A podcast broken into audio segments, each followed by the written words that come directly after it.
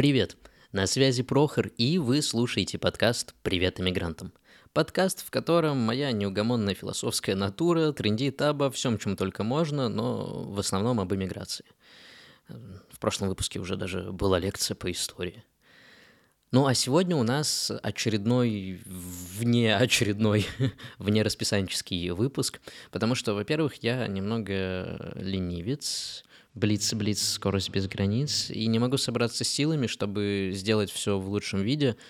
А еще то, что вам нужно знать про этот выпуск, он необычный. Я понимаю, что я говорю так приблизительно в начале каждого выпуска, но сегодня он, правда, немного другой. И сейчас я расскажу, почему. Дело в том, что он экспериментальный. Ну и, собственно, поэтому мне нужно чуть больше времени, чтобы его там причесать, умыть, э, как бы приголубить, ну и сделать из него конфетку.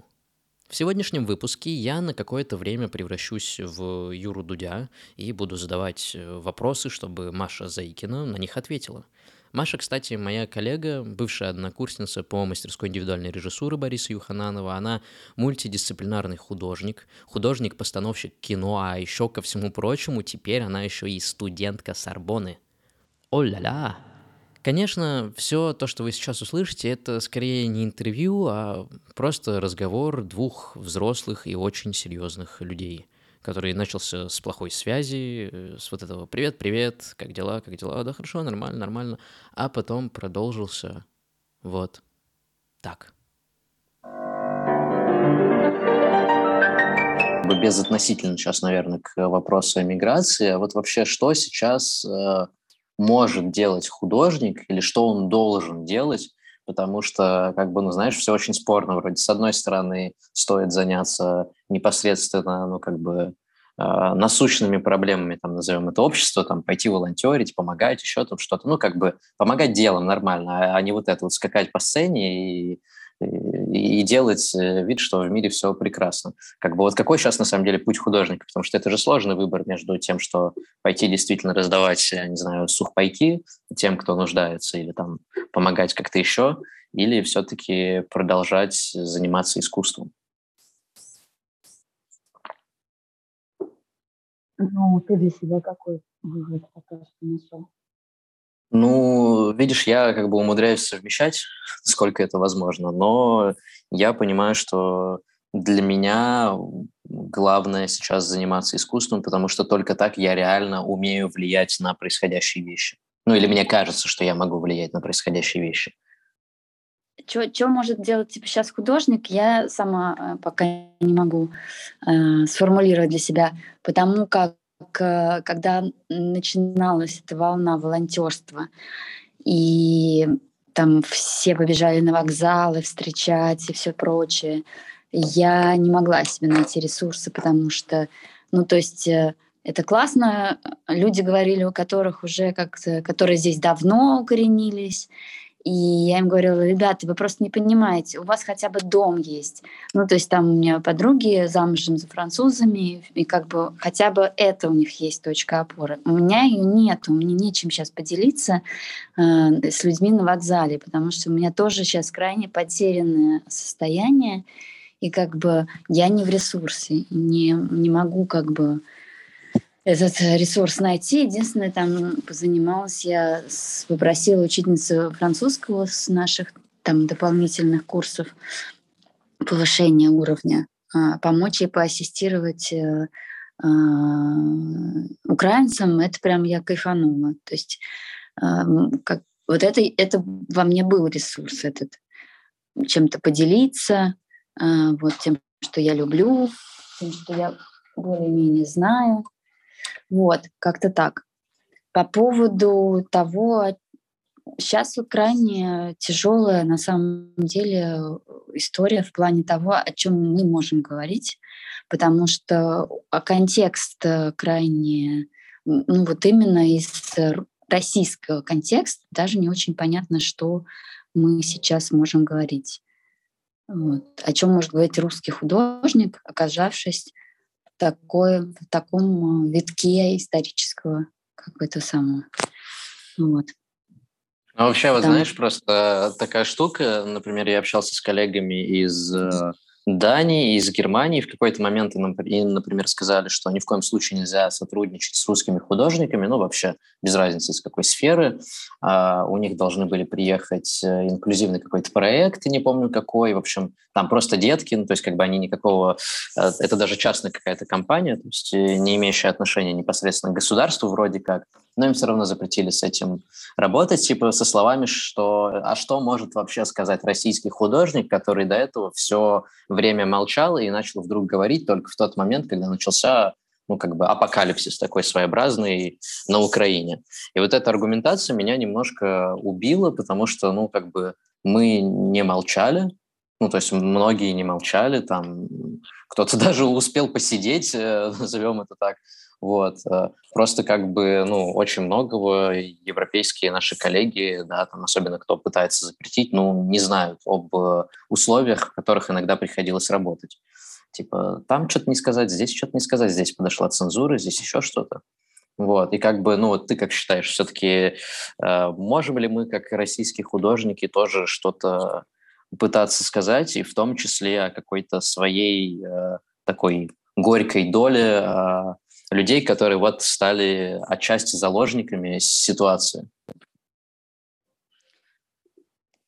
Ну, я попала тут в, в августе месяце в такую ситуацию, в которой, э, ну, как бы, в общем-то, вот как бы в, в заложнике того, что я россиянка, я говорю на русском языке, и то есть э, дело было такое. Э, Еще надо учитывать, где ты это говоришь.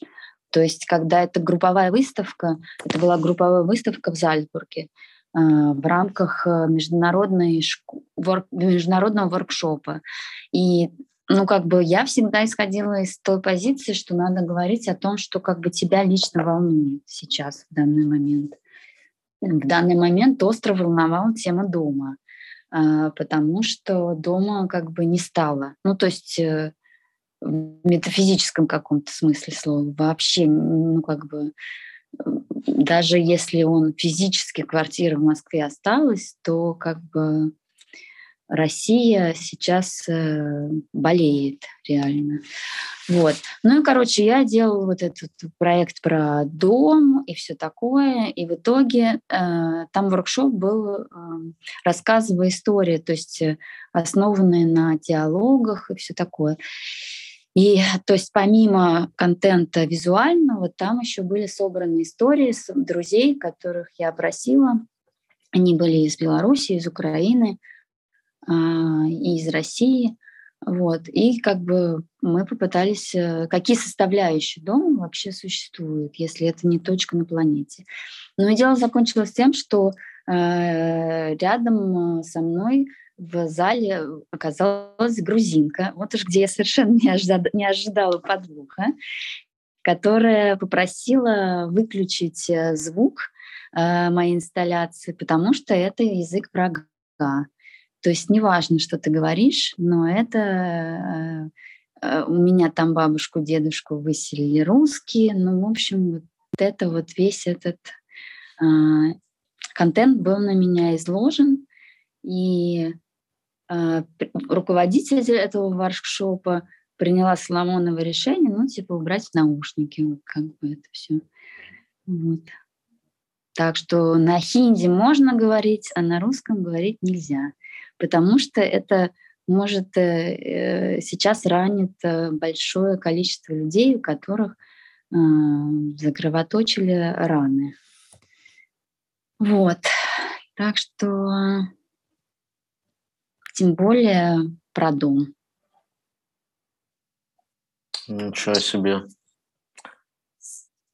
как-то я даже, ну, то есть я думал, что потенциально что-то похожее, знаешь, может э, случаться, но как-то я не думал, что прямо настолько связано с инсталляцией как бы русского языка, как, э, ну, это же не в плане, что типа вот он, э, наш великий и могучий русский язык, Толстой и все вот эти вот, ну, как бы тома, да, гордость за культурное наследие, это же как бы документальная такая работа, насколько я понимаю, из твоего ну, как бы рассказа. Ну да, да, это... безусловно, мериться по одному человеку тоже, знаешь ли, это не релевантная какая-то для меня группа, но тем не менее, как бы надо понимать, что такое тоже возможно.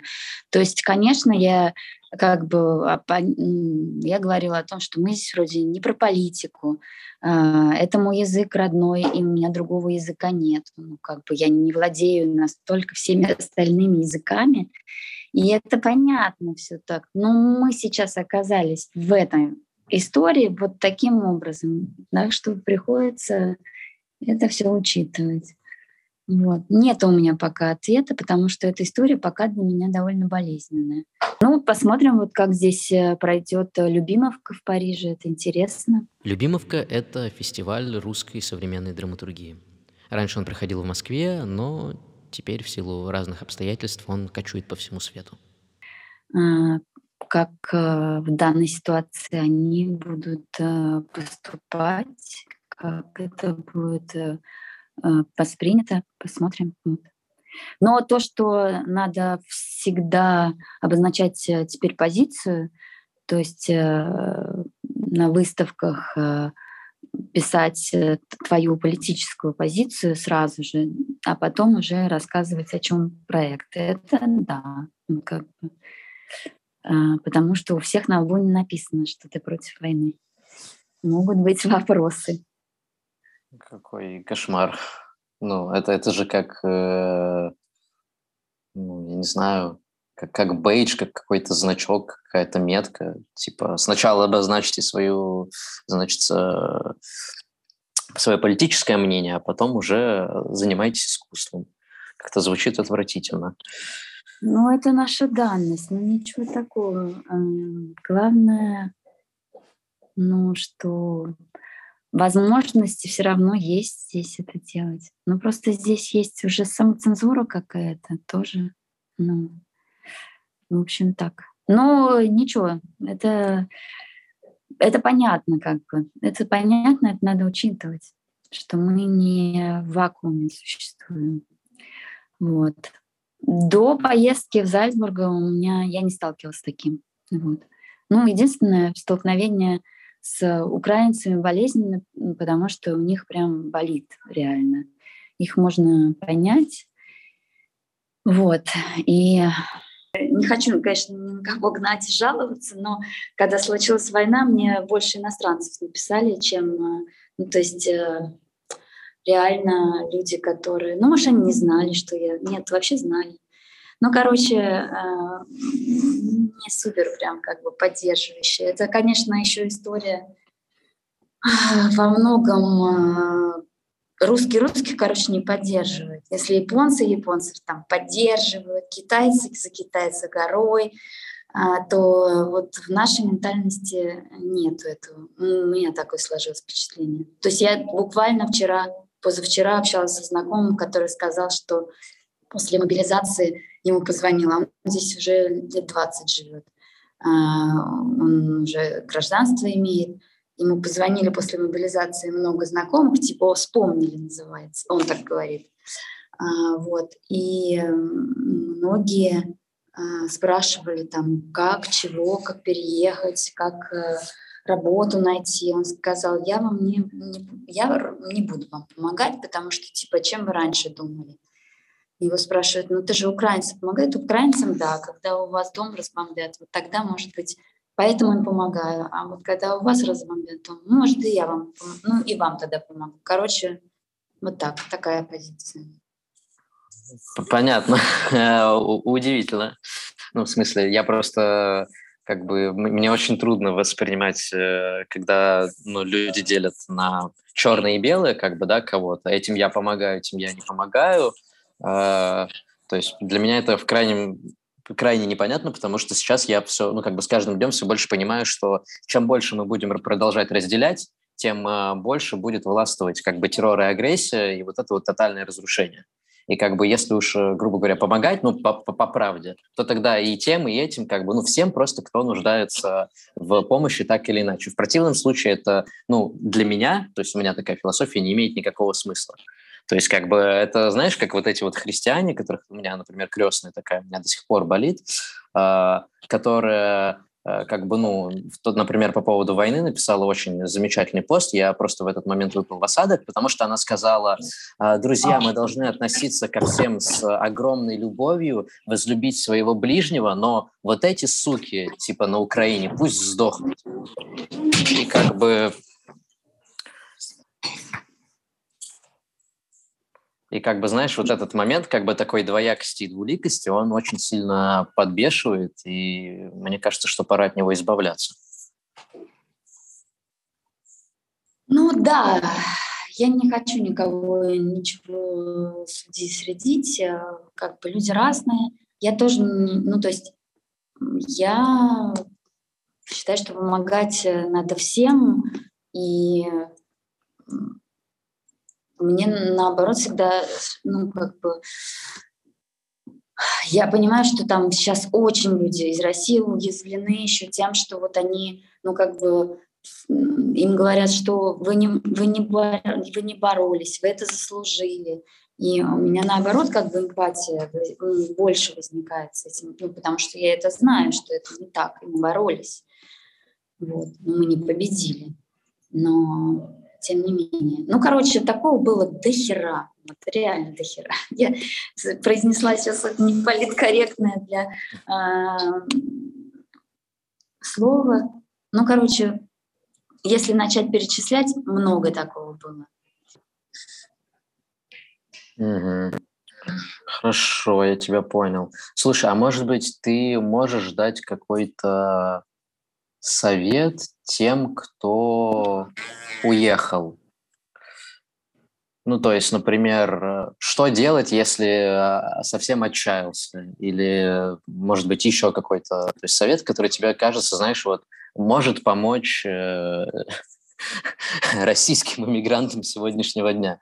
Ну, то есть это может быть любого абсолютно плана совет, там типа срочно идите подавайтесь на все open колы, которые только есть, например, да, там, не знаю, не отчаивайтесь, делайте то, что делаете, дышите по утрам, пейте 2 литра воды, то есть в целом любой просто то, что тебе кажется, что может помочь, ну, вот так или иначе. Справиться вот с этой тревогой, с, этой, с этим опытом, который так или иначе у людей теперь присутствует? Ну, мне кажется, спасение всегда в людях, поэтому надо искать э, своих людей. Вот. Если их нету в непосредственной близости, значит, э, общаться, Zoom и все такое. А, только в людях. Мне так. Но это мой какой-то способ. Вот. Но еще говорят, что у меня тут подруга проповедует проживание. Вот, можно тоже попробовать. Что так вставляет, что потом прет весь день, никаких больше мыслей, просто прет. А, а что, что это? Я просто не, не очень понимаю. А, про проживание. Проживание? Ну, это она с утра ходит в речку близлежащую, она в Москве, а, и окунается туда с головой. Окунулся, и все. И себя Так, ну, может, действительно попробовать. Ну, закаление такое, ну, это моржевание называется. А, моржевание. Я просто не так услышал, и поэтому подумал, какое а, интересное слово. Никогда его до этого не слышал. Так, моржевание. Добавлю себе в список попробовать. Хорошо, а тогда вопрос, как бы, знаешь, с другой стороны. А что можно вот посоветовать тем людям, которые остались, но тоже против? Против войны. Вот им вообще что делать? Как бы мы там находимся, допустим, в какой-то, ну, может быть, иллюзорной, но безопасности, а вот у них ситуация поинтересней. Ну, я не знаю, у кого интереснее ситуация, потому что иммиграция тоже это не... Это, как сказал на днях вот этот знакомый, который сказал, что не будет помогать. Иммиграция не для слабаков. Иммиграция это тяжело. Вот. Поэтому, а там все-таки как бы есть... Они не вышли из зоны комфорта, но опасно как бы. Тут как бы каждый выбирает для себя, что и там, и там есть и плюсы, и минусы. Так что совета нет. Иммиграция – это сложно. Слушай, ну у меня в целом вопросы, которые я записал, кончились, поэтому мы можем э, чуть-чуть поболтать как бы на какие-то отстраненные темы, если тебе есть что вообще рассказать, поделиться, не знаю, если что хочется обсудить, проговорить.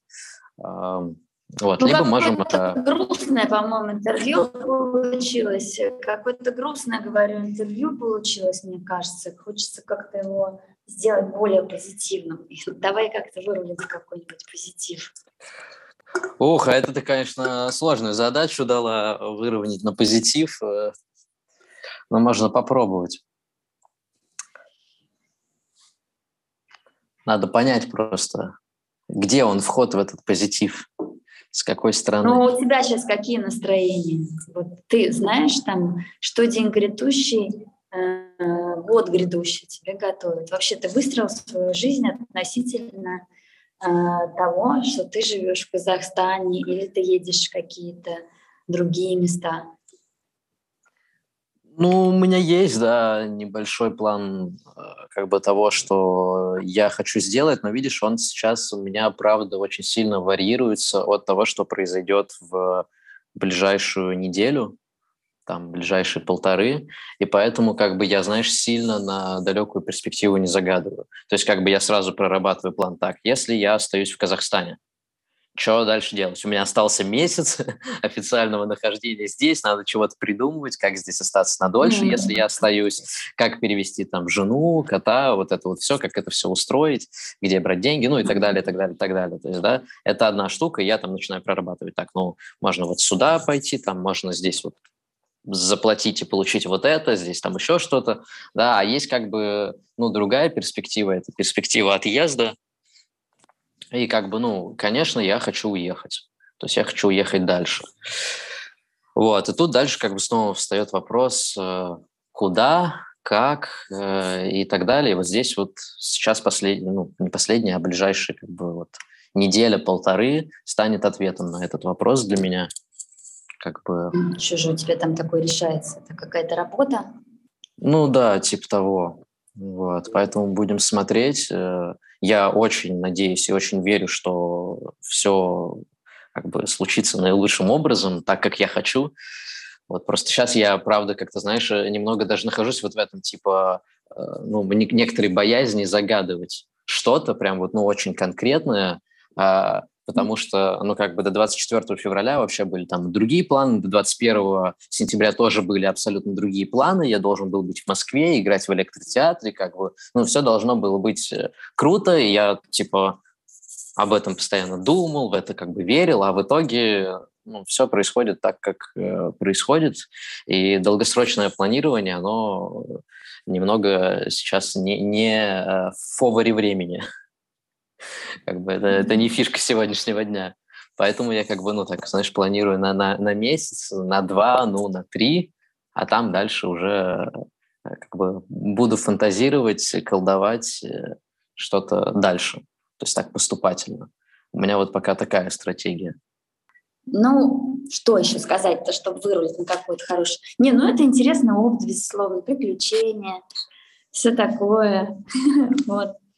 Так Чувствуешь что... себя героиней книги или какого-то фильма со всеми этими приключениями?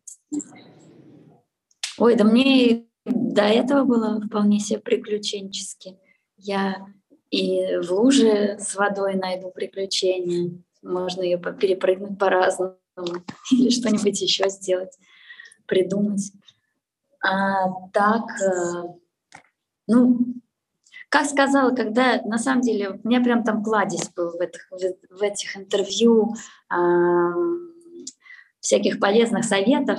Э, короче, как сказала моя одна знакомая, которая в Праге, но она, кстати, давно тоже переехала в Прагу, просто в конкретный момент 24 февраля она в очередной раз тусила в Москве.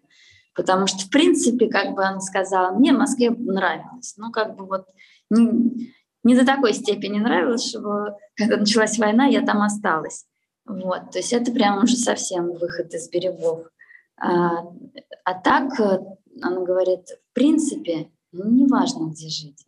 Потому что вот были бы деньги, везде приживемся, реально. Сейчас еще загвоздка в том, что как бы работы нет, нет четкого, ты как бы не свой, все связи заново. Это все ну, наживное, безусловно. Но как бы именно вот как бы это тоже не плюсует ко всему, согласись. Ну да, да, оно так немножко выводит как минимум из зоны комфорта. Ну да, так что можно рассуждать о чем угодно, туда-сюда, но если у тебя есть какие-то жировые отложения в виде финансов, оно как-то уже чуть поспокойнее. Это правда, да. Поэтому надо э, работу искать. Вот. Но я учусь. Поэтому. Пока что у меня план съездить еще в Германию по обмену. А, я поеду в Мюнхен. И вот там посмотрим. Уже окончательный вердикт сделаем, где оставаться. В общем, говорят, что так надо, типа, выбрать страну, которая тебе нравится. Вот. И как бы уже, когда тебе там выходишь, тебе уже все нравится. Тогда там и стоит прорастать.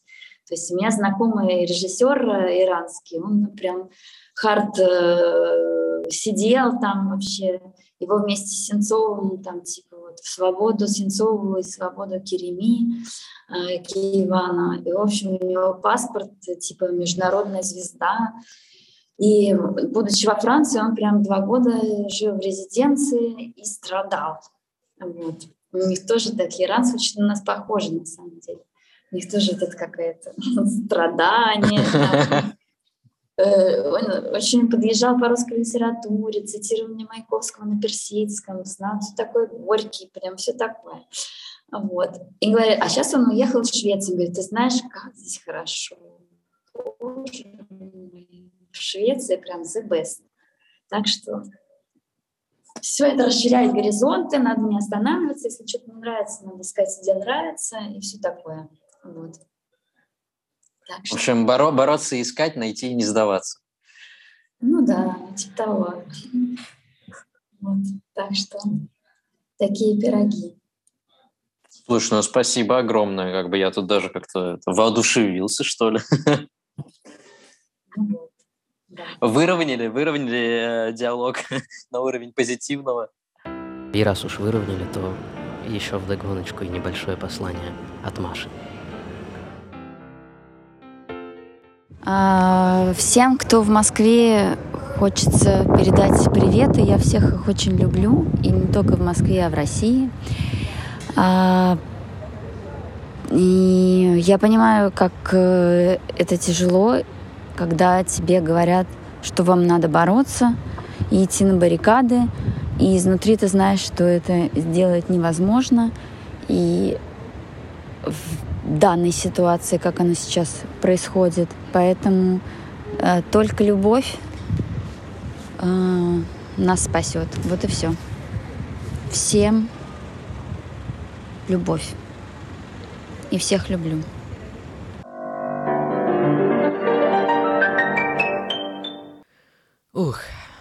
Вот он, конец этого диалога. Ну, почти. В общем, меня на самом деле безумно вдохновил этот разговор с Машей, хотя я не умею брать интервью, никогда их не брал и не очень их люблю, но это было прям что-то такое новое, и я подумал, вау, круто, мне прям даже нравится. В общем, вот такой вот выпуск получился у нас сегодня. Надеюсь, вас это тоже как-то немного растормошило, вдохновило, быть может. Может быть, вы услышали ответы на какие-то свои внутренние вопросы. Ну и на сегодня я с вами прощаюсь. До следующего раза. В следующий раз посмотрим, вернемся ли мы к стандартному сценарию того, как у нас проходят подкасты.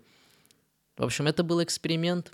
Посмотрим, что будет дальше, посмотрим, как этот формат будет приживаться или не приживаться. Вы, кстати, можете мне об этом написать, чтобы я знал, а то я что-то придумываю, а может, вам это вообще и, не надо. Вам было хорошо и до этого, когда я рассказывал про эмигрантов 20-го столетия и читал дневники. В общем, пишите, звоните и так далее. Буду рад с вами пообщаться.